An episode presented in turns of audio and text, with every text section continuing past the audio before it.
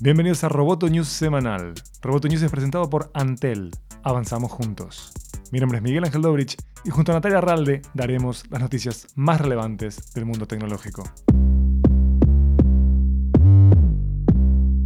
Luego de 18 meses de controversia y un acuerdo de 5 mil millones de dólares, Facebook tropieza con la misma piedra. La compañía admitió que pagó a contratistas externos para escuchar y transcribir clips de audio de sus usuarios en Messenger. Según un informe de Bloomberg, los contratistas no tenían conocimiento de la fuente de estos audios ni cómo se obtenían. Tampoco los usuarios conocían que otras personas escuchaban sus conversaciones. Facebook, por su parte, dijo que este programa se detuvo la semana pasada y que era utilizado para verificar la precisión de sus sistemas de inteligencia artificial.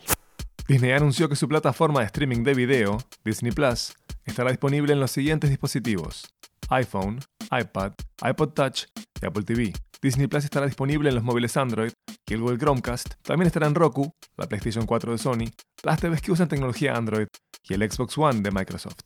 Lo más relevante del anuncio del lunes fue que se obvió la compatibilidad con los televisores inteligentes de Samsung y el Fire TV de Amazon.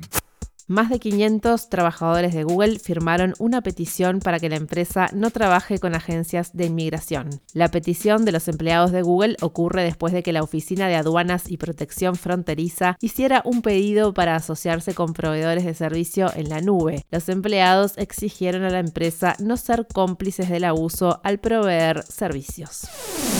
Roboto News es parte de Dopcast. Sigue Amenaza Roboto en arroba amenaza roboto y en facebook.com barra amenaza roboto. News semanal fue presentado por Antel. Hasta la próxima. Roboto News.